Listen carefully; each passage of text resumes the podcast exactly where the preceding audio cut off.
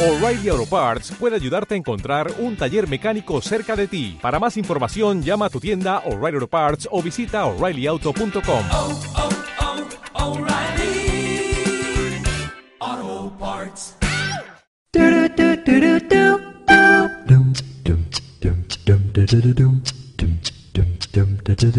Elevado a la categoría de arte y considerado industria cultural desde 2009, el mundo de los videojuegos mueve casi mil millones de euros al año en España, quinta potencia europea en consumo, e irá a más, porque los estudios revelan que el sector seguirá creciendo en torno a un 7% al año, y aunque la crisis la noten como todos, el futuro se antoja muy atractivo. El camino recorrido en nuestro país arranca a mediados de los 80.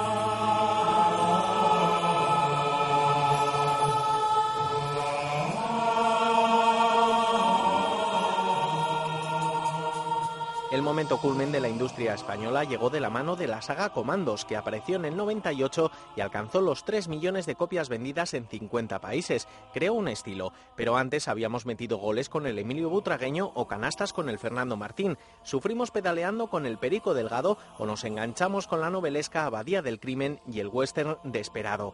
Juegos que ocupaban unos 16K y necesitaban ampliaciones de memoria para arrancar. Entre todos ellos, lugar especial ocupa La Pulga, el primer videojuego hecho en España allá por el año 83. Su creador, Paco Suárez, es considerado el padre de la industria y recuerda la sorpresa que despertó entre la gente y la dificultad de desarrollar una idea.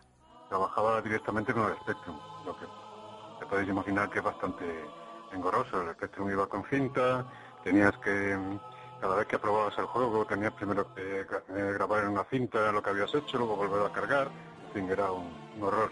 Hombre, eso era bastante cómico, ¿no? Cuando alguien te preguntaba, bueno, ¿y qué trabajas? ¿De qué trabajas? Decías que hacía videojuegos y la gente pues, no se lo podía creer. Dice, pero bueno, ¿eso es una profesión?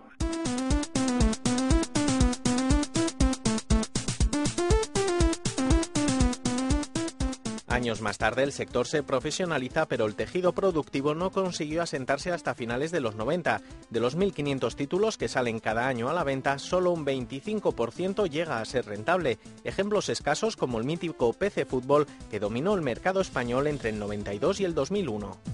PC Fútbol 5.0, el programa de Michael Robinson. Disquetes y CD-ROM con dos versiones, Windows 95 nativa y MS2 nuevo simulador campo virtual y perspectiva.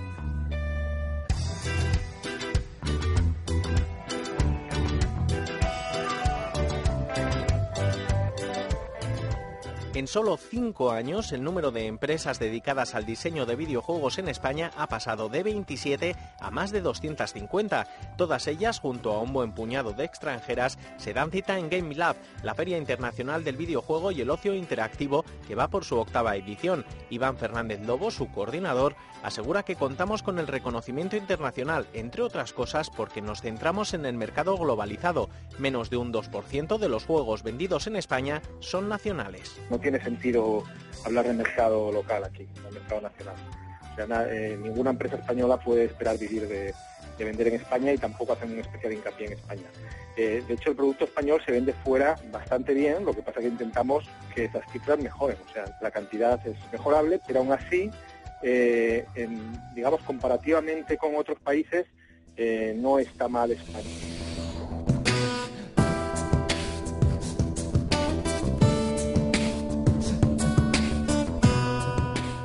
Perdida la batalla por hacerse un hueco en la venta física de videojuegos, las empresas españolas luchan posicionarse en el creciente mercado móvil. Siete de cada diez se centran en este campo. Se calcula que en pocos años las ventas online superarán al mercado tradicional y los propios jugadores no se ven jugando solos en su casa dentro de una década, sino que esperan hacerlo en el mundo online, llegando incluso a imaginar una inmersión total en el juego, al estilo de Avatar. A día de hoy el mercado destinado a plataformas móviles es amplio, pero hay más cantidad que calidad. Jordán Pascual, codirector del curso universitario de diseño y desarrollo de, de videojuegos y material de entretenimiento para teléfonos móviles, cree que es un sector con mucho futuro. El número de usuarios de dispositivos móviles, ya sea Android o iPhone, pues supera al de cualquier videoconsola, incluso al de todas juntas probablemente. Y se está introduciendo una cultura de comprar videojuegos y comprar aplicaciones desde los dispositivos móviles que bueno se está trayendo de otros países, porque por ejemplo en Estados Unidos esto es común desde hace muchos años, pero se está extendiendo un poco por todo el mundo y realmente tiene un mercado pues tremendo.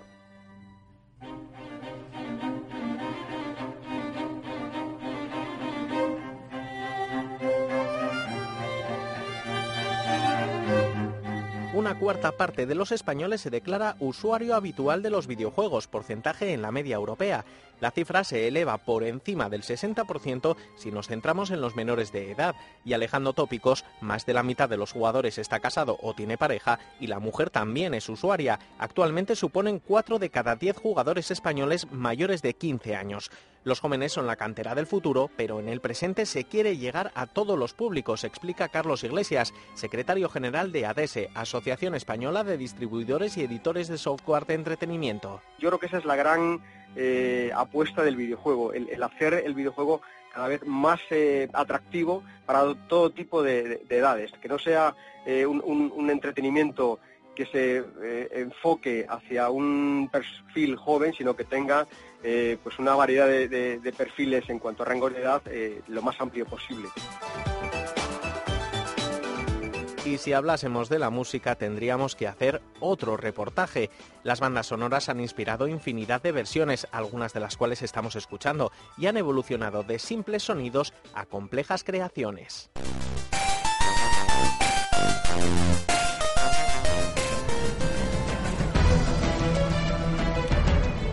Todo forma parte de la cocina de un videojuego, en el cual todo tiene su importancia, comenta el famoso director de la saga Comandos, Gonzo Suárez. Te gusta reproducir un sabor, te gusta reproducir un plato, y entonces la mente se pone en marcha para crear esa, esa, sinfonía, ese plato, y en ese caso es el juego.